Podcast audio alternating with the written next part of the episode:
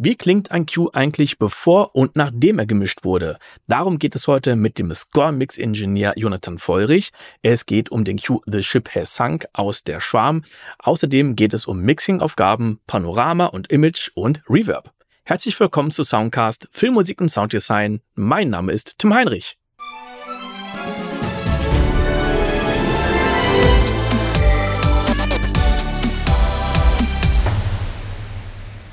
Ja, jetzt haben wir ganz viel über das Machen gesprochen. Dann gehen wir doch mal in eine Session rein. Da auch direkt erstmal Dank an dich und an die Dasha Dauenhauer, dass wir die Möglichkeit haben, eine Session zu der Serie Der Schwarm mal zu öffnen und da mal zu gucken, was die Dasha und du gemeinsam gemacht haben. Jawohl, genau. Vielen Dank, Dasha, falls du das äh, siehst. Du bist auch busy, aber äh, ab und an schaust du ja rein. Ähm, genau, äh, starten wir mit dem, mit dem ersten Titel. Der hat auf dem OST den Namen äh, The Ship Has Sunk. Genau, das Ganze kann man sich natürlich auch auf Spotify anhören. Jawohl. Also wir können als erstes schon mal sehen, du nutzt bei dir Pro Tools. Genau, ich nutze bei mir Pro Tools. Ich habe hier eine relativ umfangreiche äh, Session mit so lauter äh, Reverbs und Stems und all dem ganzen Kram. Äh, ich würde sagen, wir starten erstmal ähm, direkt rein und hören uns mal die Musik an, worum es da so grob geht. Mhm. Und ähm, dann erzähle ich vielleicht äh, ein bisschen was kurz zum Projekt und zu dieser Musik und dann können wir uns technische Dinge da genauer angucken. Für die Leute, die wissen wollen, wie ich das hier überhaupt höre, wir nutzen für die Übertragung des Tons Audio Movers Listen to. Das hat sich so durchgesetzt. Es gibt zwar noch kostenlose Alternativen, Sonobus und Muse, aber ich habe auch das Gefühl, so am zuverlässigsten läuft immer noch von Audio Movers Listen to. Und das ist jetzt die Möglichkeit, mit der wir den Ton übertragen. Und das ist dann wahrscheinlich auch das Tool, Jonathan, mit dem ihr dann die Remote Sessions macht, ne? Genau, wenn wir Live-Revisions machen und halt nicht über E-Mail Notes austauschen, dann ist es in der Regel ähm, Listen to von Audiomovers. Okay. Ja, hier kommt alles top an. Dann lass uns mal reinhören. Sehr gut. Also, wir hören eine Musik, The Ship Has Sunk, ähm, die wir haben ja immer so schöne Q-Ziffern in der Filmmusik. Äh, die M03 aus der Episode 3 von Der Schwarm. Ich spiele sie einfach mal von vorn bis hinten.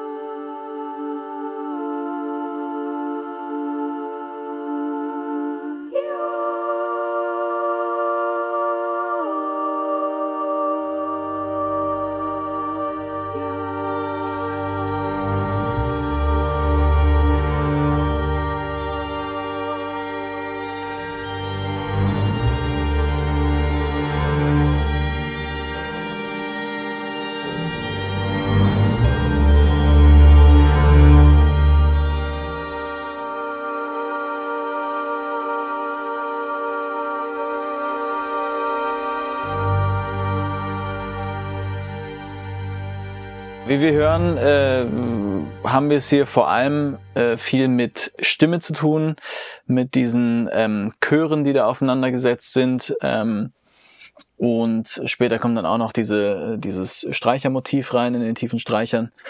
Mhm. Und ja, das ist so ein bisschen die, die Welt vom Schwarm, die Emotionen und die Verletzlichkeit der Menschen betrifft. Hier passiert sozusagen in der, in der Serie dann ohne viel spoilern zu wollen. Ähm, aber da geht ein Forschungsschiff, geht unter und ähm, damit leider auch ein paar Charaktere, die enge Verbindungen zueinander haben. Und es ist sozusagen emotional ein, ein recht wichtiger, großer Moment, wo diese Musik spielt. Und ähm, ja, es ist insgesamt eine wahnsinnig effektive Produktion.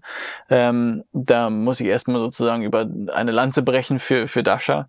Ähm, ich arbeite ja erst seit letztem Jahr mit ihr zusammen ähm, und wir haben jetzt Schwarm und Golder zusammen gemacht. Und was äh, wirklich beeindruckend ist, ist, ähm, dass sie ein total ein totales Händchen für Sounds hat, ähm, unheimlich interessante Texturen baut. Und meine Aufgabe dann hauptsächlich ist, äh, die noch ein, vielleicht ein kleines bisschen interessanter zu positionieren, vielleicht ein bisschen das Stereo-Image aufzuhübschen, zu verändern, ein bisschen ähm, das Ganze so ein bisschen mehr Filmscory klingen zu lassen, ein bisschen Frequenzen nach oben, nach unten aufmachen, aber was die Wahl der Texturen angeht, äh, Reverbs, Verzerrungen und all diese ganzen Dinge, da kommt so unheimlich viel von ihr, dass man da bloß nicht im Weg stehen sollte. Ganz selten gibt's da mal Momente, wo ich wirklich eine, so eine radikalere Idee anbringen kann oder wir irgendwas ganz konkret verändern. Im Grunde ist es hier, ich nehme, was ich bekomme, äh, freue mich sehr und äh, sorge dafür, dass es sozusagen auf der richtigen Bahn dasselbe in ein bisschen breiter, ein bisschen höher, ein bisschen tiefer, ein bisschen hübscher ist ähm, und so ein bisschen eine, eine Textur bekommt. Wir gehen am besten hier mal, würde ich sagen, um, um, um kurz zu zeigen, was so ein bisschen das Vorher-Nachher äh, vielleicht ist, um auf die Grund, grundsätzlichen Prinzipien zu sprechen zu kommen, würde ich mal diesen hinteren Teil ähm, spielen, wo der Chor wieder einsetzt, der volle Chor, ähm, und werde dann mal zwischen der Reference und zwischen dem Mix hin und her schalten. Wichtig jetzt zum Hören, das soll jetzt nicht der Vorführeffekt sein, dass ich sage, hey, guck mal, wie geil das bei mir ist und wie schlecht das bei der Dasche ist. Darum dreht sich es auf gar keinen Fall. Die Linse, durch die man das hören sollte, ist, okay, es ist dieselbe Musik, aber sie hat noch ein, zwei Qualitäten mehr dazu bekommen. Also klar ist sie ein kleines bisschen matter bei Dasha und so weiter, aber das ist nicht das Wichtige, worum es geht, sondern es dreht sich darum, dass dieselbe Musik ein bisschen dreidimensionaler wird ähm, und dass im Kern alles da ist, was man im Mix hört. Es ist alles da, auch im Mix von Dasha. Genau, also hier dieses letzte Drittel ähm, des Stücks. Ich habe mal, damit man das ein bisschen checken kann, hier den Mix und den Reference Fader sozusagen nebeneinander. Und sobald hier dieses M umspringt, weiß man, was man gerade hört. Ja, wenn hier das M weg ist, dann ähm, ist entsprechend der Mix gerade offen. Und wenn hier das M dort, äh, das M an ist und hier das M weg ist, dann ist der Mix gemutet und die Reference offen. Also Man links hören wir dein, dein Mix genau. und rechts hören wir die Reference und jetzt sehe ich auch schon, dass du das Ganze eigentlich als, ich glaube, das ist 5.1 oder ist das das ist eine 7.1, ein 7.1 Routing. Allerdings äh, arbeiten wir oder haben wir in, beim, beim Schwarm nur in Stereo gearbeitet. Da kommen wir dann vielleicht gleich nochmal drauf, ähm, warum wir nur in Stereo gearbeitet haben. Aber das ist mein generelles äh, Monitoring und Routing Template. Also ich habe alles äh, sozusagen in meiner Session, dass ich nur noch mit äh, auf meine acht Lautsprecher raus muss und sämtliches Routing findet komplett in meiner Session statt, so dass ich auch mhm. die einfach nehmen kann und auf dem Laptop aufmachen kann, ohne irgendwelche Hardware zu vermissen. Mhm. Ähm, genau, hören wir einmal das letzte Drittel von dem Track. Wir fangen mal mit Mix an und ich werde dann regelmäßig einfach hin und her schalten. Ich denke mal, es wird hörbar sein. Ähm, Im Zweifel halt hier genauer verfolgen.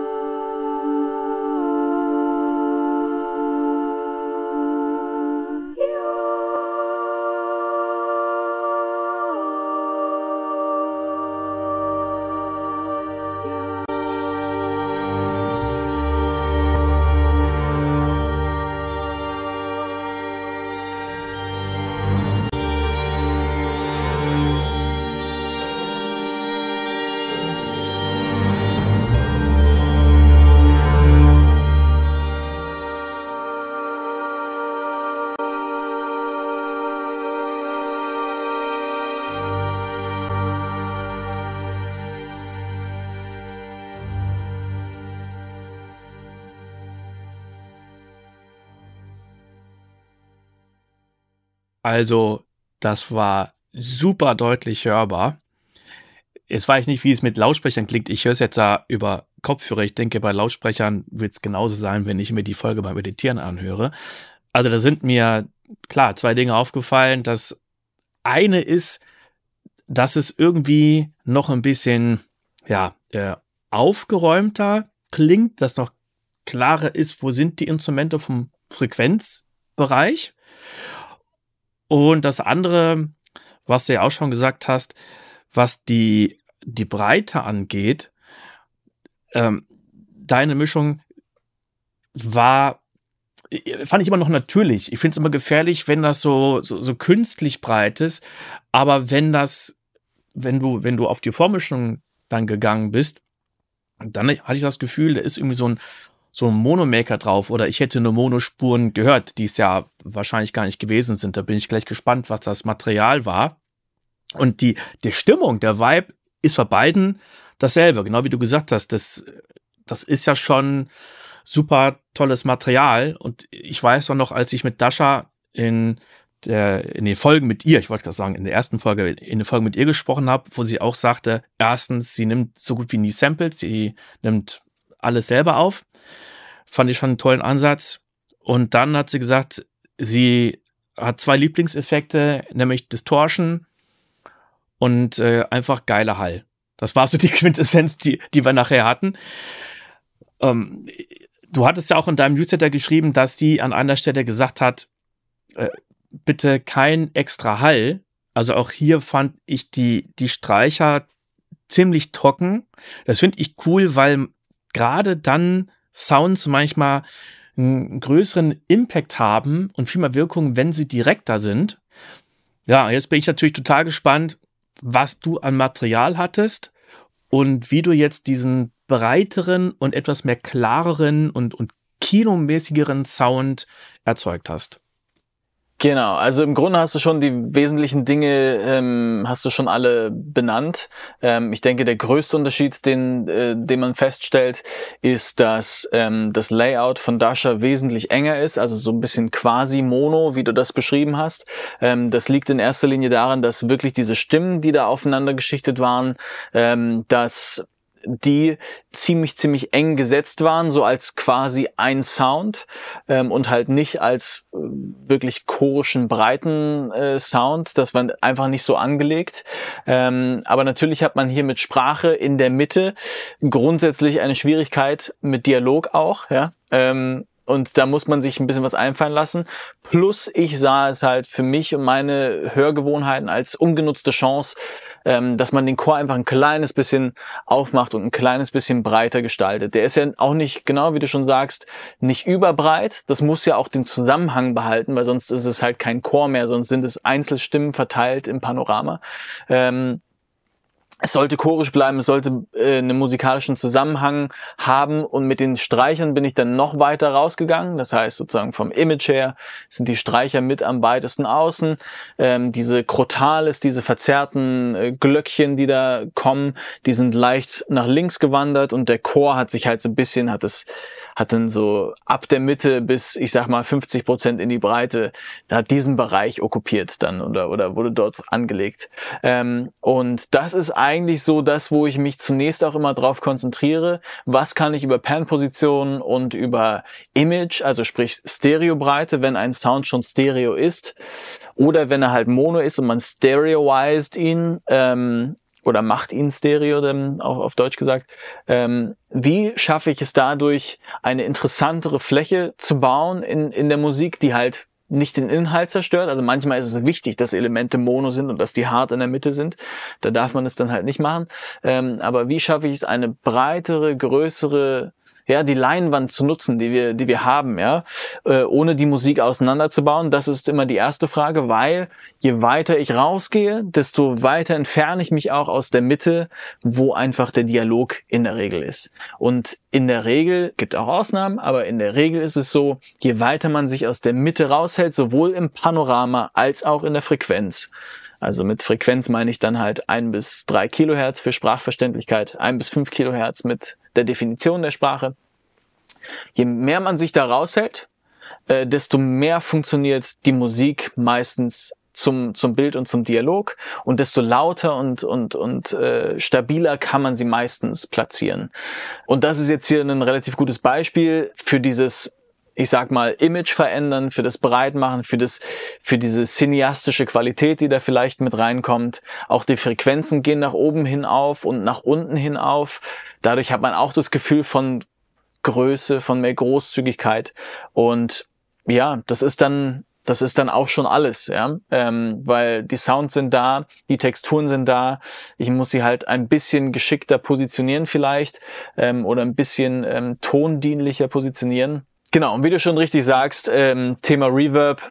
Dasha hat da äh, ganz klar die Ansage gemacht: Lass es dry, lass es frontal, lass uns nicht zu schwammig werden. Ähm, und ja, das, ähm, das ist wirklich sehr interessant, weil natürlich hat man so den, den Impuls auch, seine eigene seinen eigenen Touch damit reinzubringen, mit seinen eigenen Reverb-Programmen oder den Reverb-Programmen, die man für das Projekt aussucht. Ähm, und dann halt sozusagen diesen kreativen Arm abgeschnitten zu bekommen, sage ich mal, und mit anderen Mitteln ranzugehen, ist total interessant. Wobei ich halt sogar mittlerweile, nachdem ich mich wirklich sehr viel mit Imaging auseinandersetze und mit der Position im Stereobild, das meiste löse ich sogar halt ohne Reverb und nur durch Platzierung im, im, im Stereobild mittlerweile und über Breite oder Enge eines Sounds. Ähm, und dann kommt eigentlich der Reverb wirklich für diesen, für das Tail, für die Emotion, für die Größe in der Länge des Sounds. Da kommt erst der Reverb zum Tragen, nicht per se, um eine Räumlichkeit zu suggerieren oder eine Platzierung auf der Leinwand, sage ich mal. Das war der vierte von neun Teilen. Im fünften Teil geht es um Core mit und ohne Plugins, Gravity Panning und Reverbs. Und wenn dir dieses Format und dieser Podcast gefallen, dann würde ich mich sehr über deine Unterstützung freuen, denn es braucht wirklich sehr viel Zeit und Arbeit, die Folgen aufzunehmen, zu editieren und online zu stellen. Unterstützen kannst du mich, indem du den Podcast weiterempfiehlst, auf Spotify eine positive Bewertung hinterlässt oder mir auf kofi.com einen Kaffee spendierst. Den Link dazu findest du in den Show Notes. Bis zum nächsten Mal.